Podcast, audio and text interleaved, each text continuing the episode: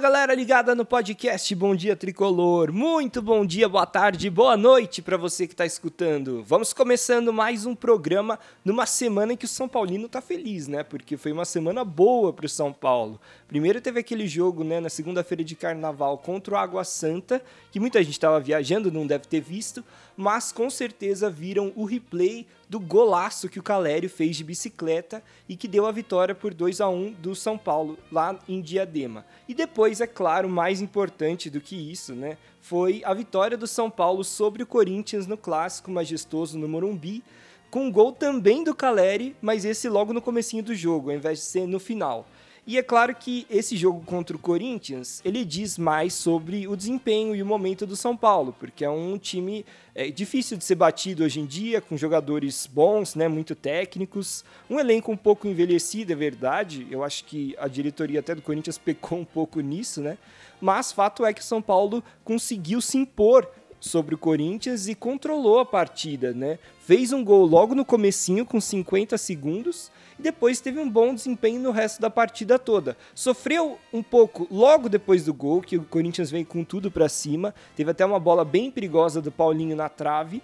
Mas ali a partir de, sei lá, de uns 20 minutos do primeiro tempo, o São Paulo conseguiu resistir essa pressão inicial do Corinthians, depois de ter sofrido gol, é claro, e com, é, do, do Corinthians ter sofrido gol, e a partir dali o São Paulo controlou o jogo, conseguiu dar algumas estocadas, algumas finalizações no alvo, né, em cima do Cássio, e o Corinthians praticamente não teve mais nenhuma chance perigosa até o final do jogo. Tentou, jogou bola para a área, cabeceou, mas não teve nada muito perigoso, né? Ficou mais por isso mesmo.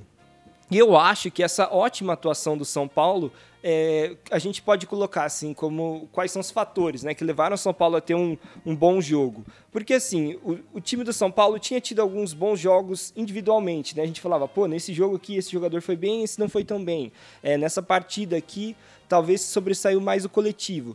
E na partida, né, especificamente esse majestoso, o São Paulo foi muito bem tanto na parte coletiva quanto na parte, vamos dizer assim, de é, anímica, né, do time entender a importância do jogo e de ter ali uma postura diferente ao enfrentar o Corinthians, e também pelo lado individual. Vários, não teve nenhum jogador que foi mal do São Paulo nessa partida, né? E vários foram assim acima da média. Então, assim, começando falando um pouquinho do jogo coletivo do São Paulo. Deu para ver um time organizado em campo, que sabia muito bem se defender, e um time que com 50 segundos de jogo conseguiu já criar uma chance e marcar um gol. Então não dá pra gente falar também que, nossa, São Paulo não tá conseguindo criar tal, né? A gente vinha batendo bastante nessa tecla contra times que jogam mais fechados, mas quando pegou um adversário aí que se abriu um pouco mais e depois, é claro, de um começo de temporada, então já deu um tempo pro Rogério trabalhar, o time vem evoluindo. É, o São Paulo mostrou poder de fogo, sim, mostrou que consegue chegar lá na frente e marcar um gol logo no começo, que já facilita, é claro, a vitória é, no, em qualquer partida, né? E assim, acho que uma coisa que a gente tem que destacar: o São Paulo entrou em campo no 4-4-2, não no 4-3-3. Né? É um esquema tático aí que é, o São Paulo foi muito bem no 4-4-2 com o Fernando Diniz e no, com o Crespo ele jogava mais no 3-5-2, mas eu, eu lembro que assim algumas das melhores partidas do São Paulo do Crespo ele jogou no 4-4-2. Por exemplo, aquele empate em 0 a 0 contra o Palmeiras do Morumbi, que foi bem polêmico, lembra? Que teve aquele gol contra anulado, porque o Miranda estava impedido, né? Um papo meio esquisito. São Paulo saiu com moral assim de vitori vitorioso daquele empate, apesar de ter sido 0 a 0 Mas enfim, eu acho que o time do São Paulo jogou bem no 4-4-2, né? Então, só para dar um, né, uma noção de quem que entrou em campo, né? Thiago Volpe no gol. Na linha de zaga foram Rafinha, Arboleda, Léo e Wellington no meio de campo. Igor Gomes, Gabriel Sara, Pablo Maia e Nestor. E à frente o Éder do lado do Caleri. Então, o que, que eu achei? A jogada do São Paulo, que ele criou, né, o gol logo no comecinho da partida, saiu justamente de uma boa troca de passes. E eu acho que essa troca de passes é facilitada por um esquema 4-4-2 né? Eu acho que, assim, foi, um, por exemplo, uma tabelinha ali entre Igor Gomes e Nestor. E eu não sei se isso teria acontecido se o São Paulo tivesse com três atacantes. Porque aí dois estariam muito abertos nas, nas pontas, né, nas laterais do campo. e, e, tumultuando aquele espaço. E o São Paulo conseguiu afunilar melhor, fez uma jogada de cruzamento, né? fez uma jogada de troca de passes e encontrou o gol. Então, na minha visão, o Rogério acertou em escalar o time no 4-4-2 e eu tenho bastante curiosidade para ver como que vai ser daqui para frente, se ele vai talvez repensar esse esquema de 4-3-3 para colocar mais 4-4-2, né? E, na minha opinião, como eu disse, funciona melhor a troca de passes do São Paulo. E eu acho que, assim, funciona melhor para esse time, para esses jogadores. Parece que eles se entendem melhor nesse tipo de esquema. Talvez, assim, num, num cenário diferente, talvez num outro jogo, é, realmente seja o, o, o 4-3-3 faça um pouco mais sentido. Por exemplo, se o São Paulo estiver ganhando uma partida lá, de 2 a 0, outro time inteiro para cima e o São Paulo quiser é, explorar os contra-ataques, aí joga, sei lá, o Marquinhos de um lado e o, o Rigoni do outro, né? Atacantes velozes, talvez faça sentido. Mas nessa partida eu achei que foi muito bem e eu acho que contra adversários que se fecham melhor, que não é o caso do Corinthians, né? Que não se fechou bem, é, eu acho que é mais fácil você fazer gol com quatro jogadores no meio de campo do que com três atacantes. Porque justamente quando o seu time adversário ele está inteiro no campo de defesa, fazendo linhas compactas ali dentro da área, é, não adianta tanto você colocar tantos jogadores dentro da área, a não sei que você cruze muitas bolas e tenha ótimos cabeceadores. E no caso do São Paulo, ele tem um grande cabeceador, vamos dizer, que é o Caleri. Então não sei se faz tanto sentido assim, sabe, o, o 4-3-3. Eu sou muito mais fã do 4-4-2 do que do 4-3-3. E eu acho que foi por conta disso que o São Paulo conseguiu abrir o placar contra o Corinthians, né? Mas, enfim, é, falando também um pouco assim da, do estado anímico né, do time, o, o, São Paulo entrou com tudo, obviamente, né, entrou ligado no jogo, porque fez um gol com 50 segundos, né, não, não teve nenhum minuto de, de jogo e já estava 1 a 0 para o São Paulo. E eu acho que isso parte também por conta do Rogério Ceni. O Rogério, a gente pode ter várias dúvidas sobre o trabalho dele e tal, mas uma coisa que é difícil a gente negar é que o Rogério ele consegue pilhar o time, mas pilhar positivamente, né? Do time entrar ligado, entrar com vontade, entrar entendendo a importância do jogo. Então, é, a, a, gente teve em vários jogos desse Campeonato Paulista São Paulo fazendo gols nos acréscimos. Isso mostra que o time está focado e está insistindo até o final. E no caso dessa partida, deu para ver que o time estava totalmente unido, estava brigando muito, estava, sabe, é, disputando cada bola. Num, o, por exemplo, o Rodrigo Nestor não deixou o Renato Augusto um segundo em paz no jogo inteiro, ficou no pé dele. Então, assim, São Paulo teve um comprometimento tático muito importante e uma organização também, porque não basta só você querer, você ter vontade, você precisa é, é, mostrar essa vontade, mas de maneira organizada. E o São Paulo se postou muito bem, muito bem organizado, de maneira organizada, é, principalmente na parte defensiva, né? Não tinham muitos espaços. O Corinthians, por mais que tenha jogadores muito bons e talentosos, por exemplo, é difícil você marcar o William, né? É, o William teve algumas vezes que passou pelo Rafinha ali de passagem. Mas quando você tem um esquema muito bem armado, o cara que perde o, a, a, lateral ali, né, o Rafinha, no caso, é driblado pelo William, mas depois ele com o, a cobertura já aparece ali do Arboleda, enfim. Então isso mostra como o time estava bem encaixado, né? Quando um, é, um jogador do São Paulo que estava marcando era driblado, a cobertura já vinha logo em cima. E, enfim, isso foi primordial para o São Paulo conseguir vencer, porque realmente vencer esse time do Corinthians, você pode até sair na frente e tal, mas são jogadores que têm bastante personalidade e que têm bastante qualidade técnica. Tem vários jogadores que sabem fazer gol ali. William finaliza muito bem, Paulinho finaliza muito bem, Renato Augusto faz um monte de gol de fora da área. Então, são vários jogadores perigosos que o seu time tem que ficar de olho e atento para que não, não sofra né, defensivamente. E o tricolor foi muito bom nisso.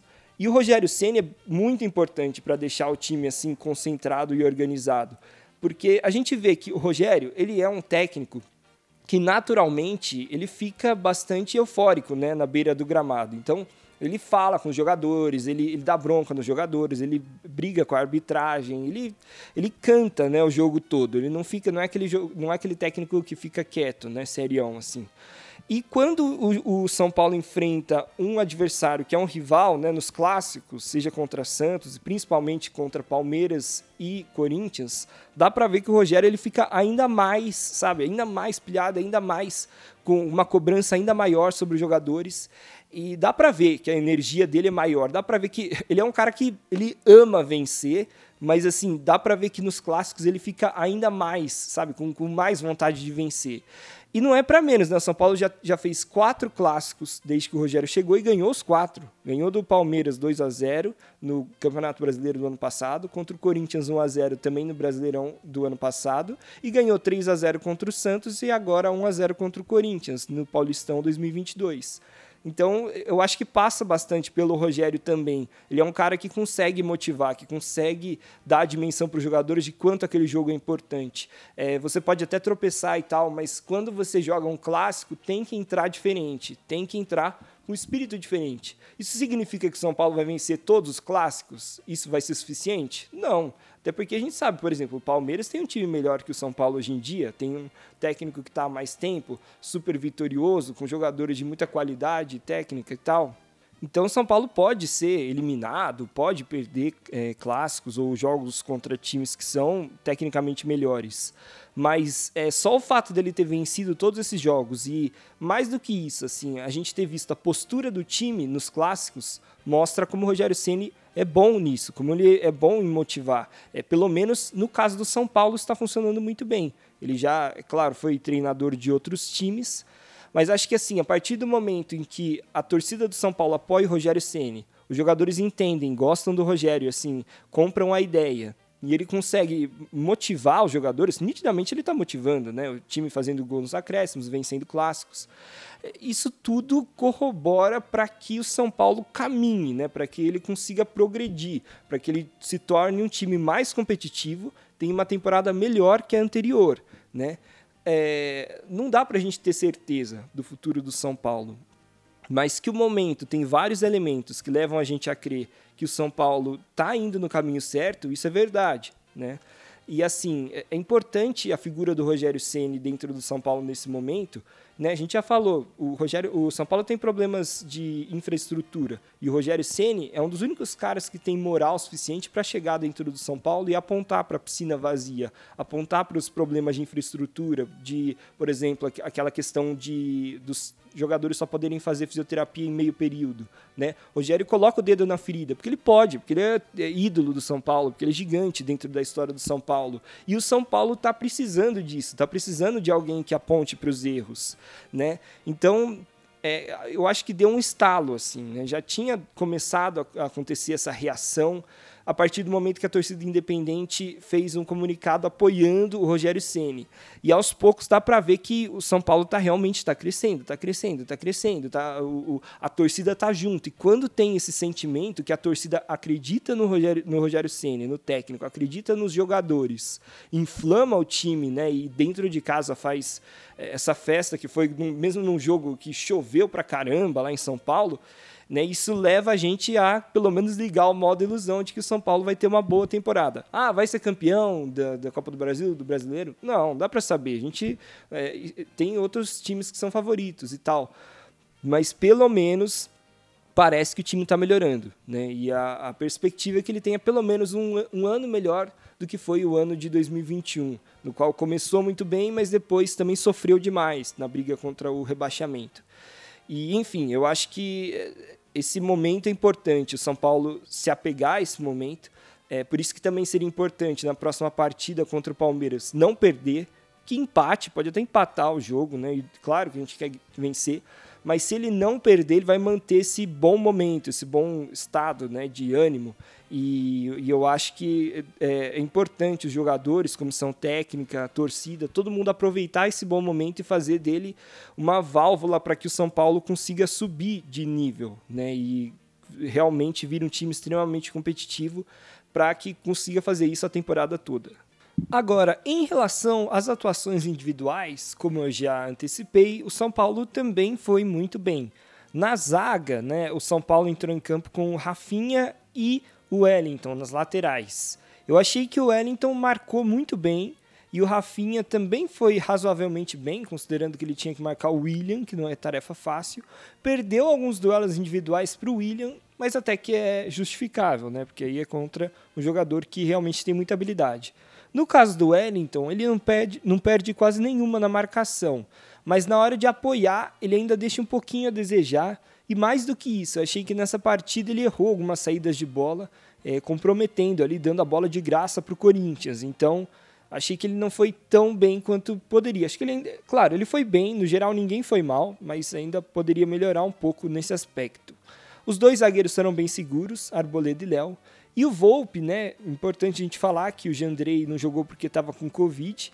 É, o Volpe foi bem no gol, ele foi bem seguro, fez defesas importantes, né? Quando o jogo ali, né, 1 a 0 poderia ter empatado o Corinthians no comecinho do primeiro tempo. Então o Volpe foi muito bem, foi, foi importante. Eu acho que talvez tenha feito bem até para o Volpe sair um pouco da titularidade. Pode até ser que, sei lá, ele volte a ser titular ou ser mais utilizado, mas eu acho que talvez assim tirar um pouco da pressão dele ser o único goleiro ali é, capaz de ser titular no São Paulo, né, dividindo um pouco essa responsabilidade com o Jandrei, talvez tenha feito bem até para ele. E assim, a torcida do, no Morumbi apoiou o Volpe, né, quando é, na escalação, quando falaram o nome dele.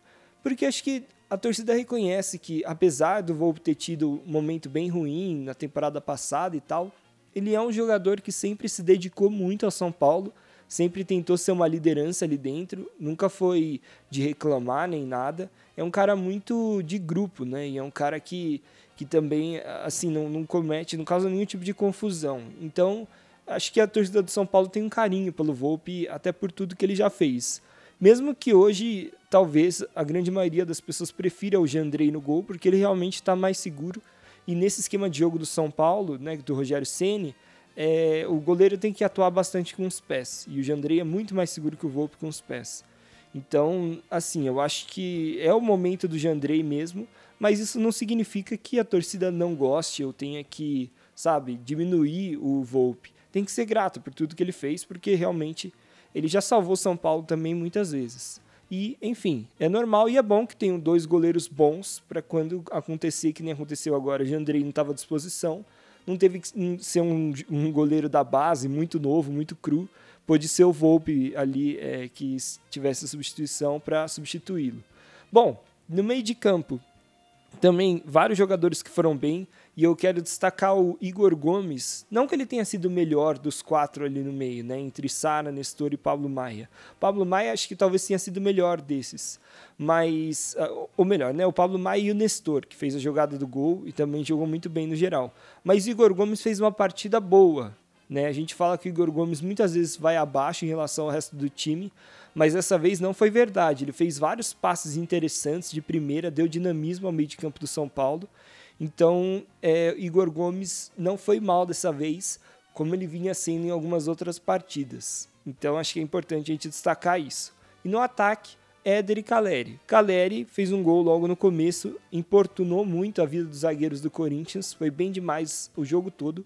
E o Éder, apesar de não ter tido nenhum lance assim de finalização que aparecesse nos melhores momentos, foi muito importante para construir jogadas. Ele participa do início da jogada do primeiro gol e também ele ajudou bastante na marcação, fez até alguns desarmes no campo de defesa. Então, é, coletivamente, ele também é, agregou bastante, né, sendo um jogador bem tático. Bom, pessoal, pegando agora os trechos mais interessantes da coletiva do técnico Rogério Ceni, é, primeiro gostaria de destacar aqui, né, uma das coisas que ele falou foi a escalação não foi uma surpresa, já que Igor Gomes e Sara já jogaram nessas funções que jogaram hoje, inclusive no último majestoso, ou seja, ele se referindo àquele jogo também 1 a 0 gol do Caleri entre São Paulo e Corinthians pelo Campeonato Brasileiro, segundo turno de 2021. Isso eu achei interessante que o Rogério disse porque deixou uma pista de que ele pode pensar no esquema 4-4-2 para outras, outras atuações, né, outras partidas. São Paulo vinha jogando bastante no 4-3-3, mas ele, o que o Rogério Ceni falou, lembro no início da temporada, que ia mudar no time dele é que o São Paulo não jogaria com três atrás, mas ele não falou que necessariamente o São Paulo jogaria sempre com três na frente. Então acho que essa é uma pista interessante que ele deixou nessa coletiva. Outra coisa legal que o Rogério falou foi que o comportamento defensivo do time foi bom, mais uma vez, né, porque o time não tomou gols, mas que isso vem lá da frente, ou seja, ele disse que o time tem que começar a se defender pelos atacantes. E ele elogiou ali o trabalho dos homens de frente do São Paulo nessa partida, inclusive do Juan, que entrou ali é, para marcar o volante do Corinthians, né? Ele atacante, mas aí o Rogério explicou que não entrou o Luciano, entrou o Juan, porque o Luciano ainda não está 100% fisicamente para fazer esse tipo de trabalho é, de defender lá na frente, né? Ficar pressionando o time adversário quando ele vai sair com a bola, e o Juan já está é, fisicamente melhor, porque é garoto e ficou jogando, ficou treinando normalmente desde o início da temporada, né? Bom, é, de, outra coisa interessante que o Rogério falou foi quando ele foi questionado assim: ah, vocês falaram já sobre a próxima fase, né? Porque é importante o São Paulo ficar em primeiro ou, ou tentar uma melhor classificação por conta do mata-mata, né? Lembrando, né, galera, que no mata-mata do Paulistão, quem fica em primeiro lugar, né, vai, vai, ou melhor, as primeiras posições, né, de acordo com o primeiro lugar, vai ali jogando seus jogos em casa, não sei que seja eliminado, obviamente, e na final, se chegar na final, o segundo jogo da final decide em casa.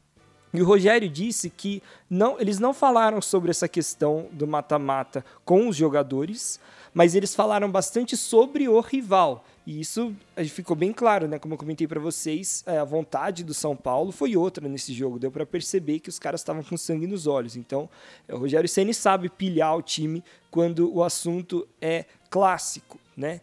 E aí ele falou que acha importante o São Paulo conseguir pelo menos a segunda melhor campanha geral, porque isso já leva o time a jogar em casa até a final. E na final, como são dois jogos, segundo o Rogério, ele disse que acha que não faz tanta diferença assim você ficar em primeiro ou segundo da colocação geral. É, bom, depois também o Rogério falou um pouco sobre a questão física dos jogadores do São Paulo. Ele falou que o Nicão já voltou a treinar para tentar se recuperar né, do, do, tempo que ele perdeu por conta do afastamento né, causado pela Covid. Ele não pôde treinar por conta do, da, do protocolo de Covid do Paulistão, mas ele já estava sintomático e assim em condições físicas de treinar né, e sem risco de contaminar os outros. E aí Rogério também falou que Luan e Patrick podem jogar na próxima semana, que eles já estão em fase final de recuperação. É, mais uma coisa interessante que o Rogério falou foi que foi quando ele foi questionado sobre possíveis reforços. Ele disse que mais importante do que um reforço ou outro é ajeitar as coisas dentro do clube e ele falou assim: todos sabem das necessidades a longo prazo, fecha aspas. Ou seja, falando aí mais uma vez das questões estruturais do São Paulo, que nem a história lá da piscina que ficou bastante famosa. E por fim, é, quando o Rogério foi questionado sobre o São Paulo só ter tido 31% de posse de bola nesse jogo contra o Corinthians, ele falou que foi porque o time teve um trabalho muito mais duro defensivamente e que o São Paulo soube compreender que o Corinthians é um time mais técnico do que o São Paulo hoje e teve humildade para entender isso e se comportar da maneira correta como era para se comportar enfrentando um adversário desses. Bom, pessoal, sobre o jogo entre São Paulo e Corinthians, era basicamente isso. Só acrescentar que o Rogério também falou sobre os reforços, que ele quer trazer reforços bons, que não adianta ser qualquer jogador, né? Para vir um, alguém, tem que ser alguém que realmente é, seja acima da média. E agora o São Paulo vai enfrentar, né, o próximo jogo já do São Paulo é um jogo de entre São Paulo e Palmeiras, mais um clássico, né? Impressionante como essa sequência né, de dois clássicos seguidos, que não acontecia, na verdade, com o São Paulo desde a década de 60. Então, até uma situação inusitada aí por conta da tabela, mas fato é que o São Paulo vai enfrentar o Palmeiras nesse meio de semana, na quinta-feira, dia 10 de março, às 8h30 da noite, no Morumbi. Esse jogo que terá transmissão do Premier, além do YouTube e do Paulistão Play. Então o São Paulo agora se prepara para mais um jogo bem difícil, né? Esse jogo contra o Palmeiras. E como eu disse para vocês, seria bem importante o São Paulo pelo menos empatar. Mas pelo menos, mas assim, se o São Paulo ganhar, é claro, ele pode até é, temporariamente assumir a primeira colocação geral do Campeonato Paulista. Então, também seria um resultado interessante para o São Paulo. Mas é, aí a gente coloca um asterisco, é claro, que o tricolor ele teria, mesmo depois desse jogo contra o Palmeiras, ainda assim um jogo a menos que o Palmeiras. Né? Então, é, o, o Palmeiras ainda teria a chance de passar de volta ao São Paulo com esse jogo a menos. Mas de qualquer forma, é uma chance do São Paulo se colocar, se colocar ali, pelo menos para disputar o segundo lugar é, do Paulistão, que é o que ele já está atualmente, né? Mas o Corinthians está na cola, enfim. É importante o São Paulo continuar pontuando para conseguir essa boa é, colocação. E assim, galera, também olhando um pouco pelo que aconteceu até agora no, no Paulistão, é, e desde a chegada do Rogério Ceni, é interessante uma estatística que o GE colocou ali como notícia de que essa, esse início do Rogério Ceni sob o comando do São Paulo em clássicos, são quatro jogos e quatro vitórias, já é um recorde positivo, né? Nunca nenhum técnico do São Paulo tinha conseguido os quatro vitórias nos quatro primeiros clássicos. E o São Paulo conseguiu isso sob o comando do Rogério Ceni. Ele pode aumentar ainda mais esse recorde agora com uma vitória sobre o Palmeiras. Bom, galera, eram essas todas as informações que eu queria colocar para vocês no episódio de hoje. Muito obrigado por escutarem. Não se esqueçam de seguir o podcast Bom Dia Tricolor no seu agregador de podcast e no arroba Bom Dia Tricolor no Instagram. Valeu mesmo, galera. Até a próxima.